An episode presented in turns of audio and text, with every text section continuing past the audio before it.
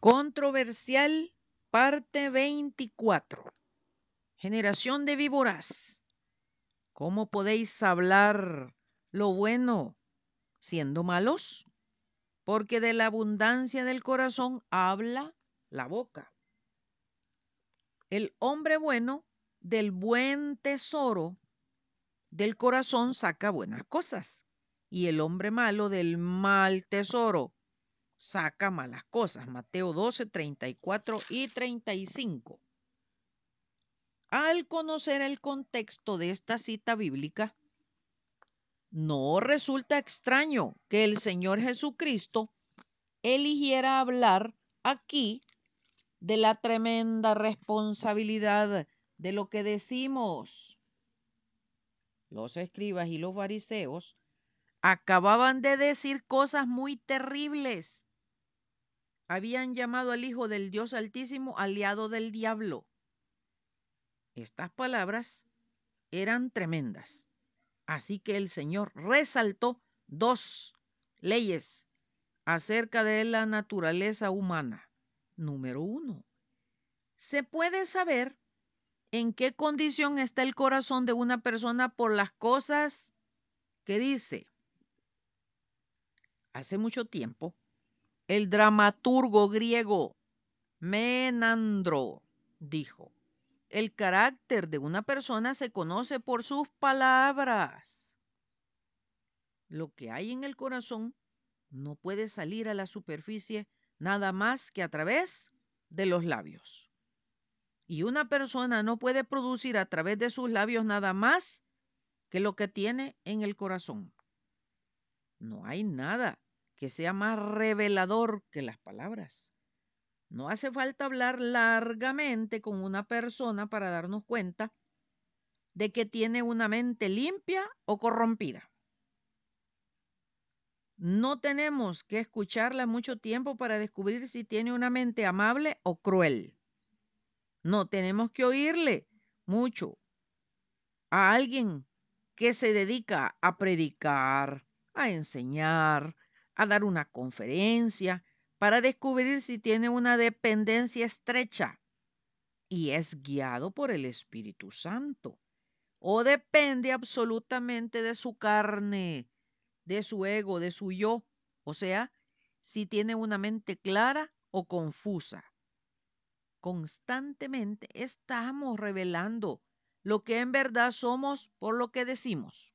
Número dos, el Señor Jesucristo dejó en claro que cada persona tendremos que dar cuenta, especialmente de nuestras palabras inútiles. La palabra que se usa aquí para inútil es aergos, ergón. Es la palabra griega para obra. Y el prefijo a quiere decir sin. Entonces, aergos describe lo que no está destinado a producir ningún efecto. Por ejemplo, se usa de un árbol estéril, de tierra improductiva, de una persona perezosa. El Señor Jesucristo estaba enfatizando algo que es muy cierto. Examinemos dos grandes verdades aquí. Primera, son las cosas que decimos sin darnos cuenta las palabras que se nos escapan, las que muestran de verdad cómo somos. Plumber dice, las palabras que decimos cuidadosamente puede que sean una hipocresía calculada. Cuando estamos en guardia conscientemente, pondremos cuidado en lo que decimos y en cómo lo decimos. Pero cuando no estamos en guardia, nuestras palabras revelan nuestro carácter. Es totalmente posible que los pronunciamientos públicos de una persona sean correctos y nobles y que su conversación privada sea áspera, vulgar y grosera. En público, escogemos cuidadosamente lo que decimos y en privado, se despiden los centinelas y cualquier palabra sale por el puesto de guardia de los labios. Exactamente. Es lo que sucede con la ira. Pueda que cuando estamos enfadados digamos lo que en verdad pensamos y que hemos querido decir muchas veces, pero nos lo ha impedido las muchas máscaras que usamos, la imagen que queremos proyectar o mantener, las barreras convencionales, etc.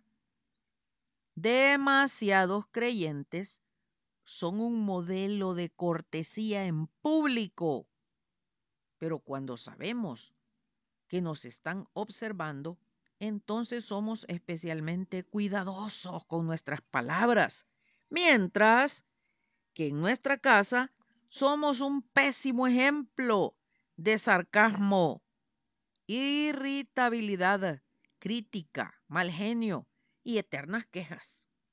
¿Y por qué? Porque no hay nadie que lo vea u oiga. Tan lamentable es la condición que perdemos de vista lo humillante que resulta recordar que las palabras muestran lo que somos, que son las que se nos escapan cuando tenemos la guardia baja. Segunda, a menudo son esas palabras que hacen más daño. Probablemente cuando estamos descontrolados, pueda que digamos lo que nunca diríamos cuando estamos controlados. Pudiera ser que después nos justifiquemos que no era aquello lo que queríamos decir. Pero esto no nos libra de la responsabilidad de haberlo dicho. El hecho de haberlo dicho deja a menudo una herida que no se cura con nada y levanta una barrera que ya no se puede eliminar.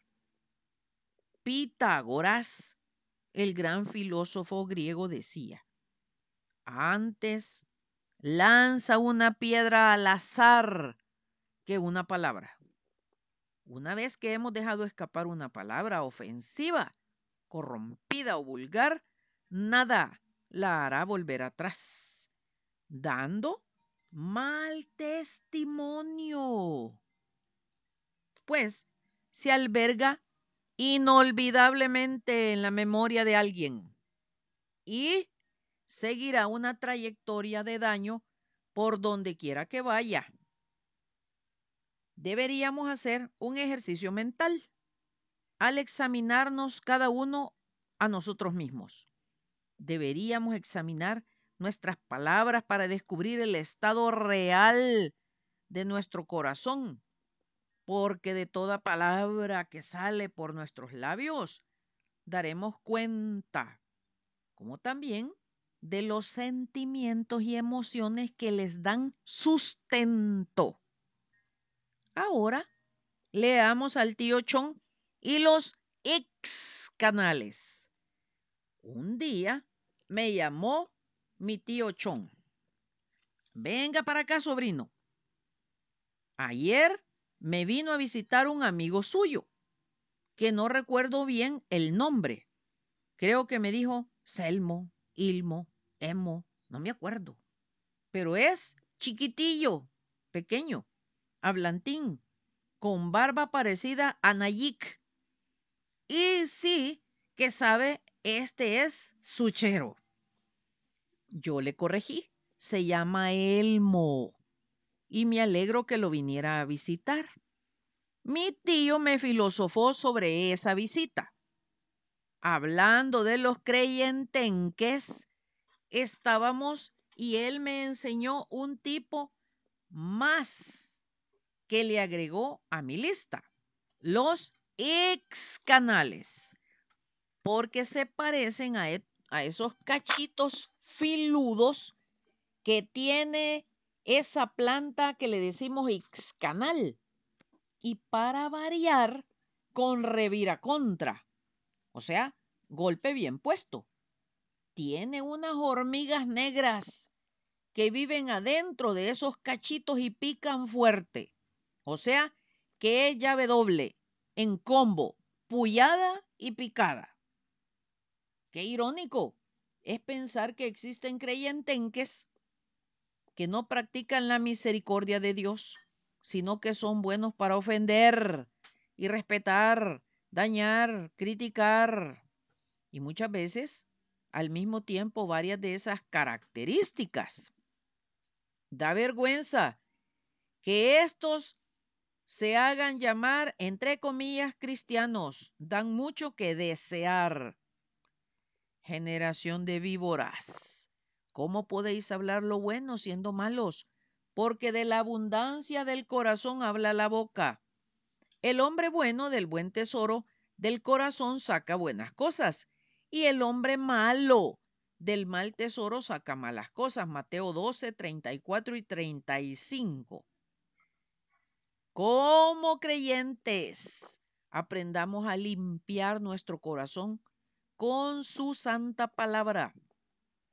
Y esto permitirá poder ser de bendición a los demás. Aprender a respetar aun cuando estemos con personas que no pensemos igual. Qué bonito es tratar bien a las personas, ser amables y misericordiosos, como Jesús lo es. Sobrino, mándeme otra vez a don Elmo. Me gustó platicar con él. Una semana no me alcanza. Ay, me lo saluda y en su honor me comeré tres tamales de lote, dos con frijoles y uno solo de lote, que me regaló Adelita. Ahora leamos en Santiago 3 del 10 en adelante. De una misma boca proceden bendición y maldición. Hermanos míos, esto no debe ser así. ¿Acaso alguna fuente hecha por una misma abertura agua dulce y amarga? Hermanos míos, ¿puede acaso la higuera producir aceitunas o la vid higos? Así también ninguna fuente puede dar agua salada y dulce. ¿Quién es sabio y entendido entre vosotros? Muestre por la buena conducta sus obras en sabia mansedumbre.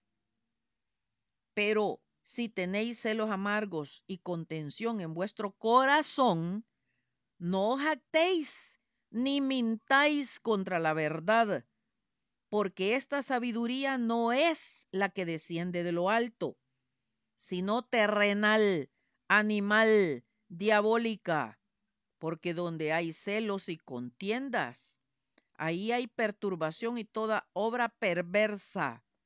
Pero la sabiduría que es de lo alto es primeramente pura, después pacífica, amable, benigna, llena de misericordia y de buenos frutos, sin incertidumbre ni hipocresía.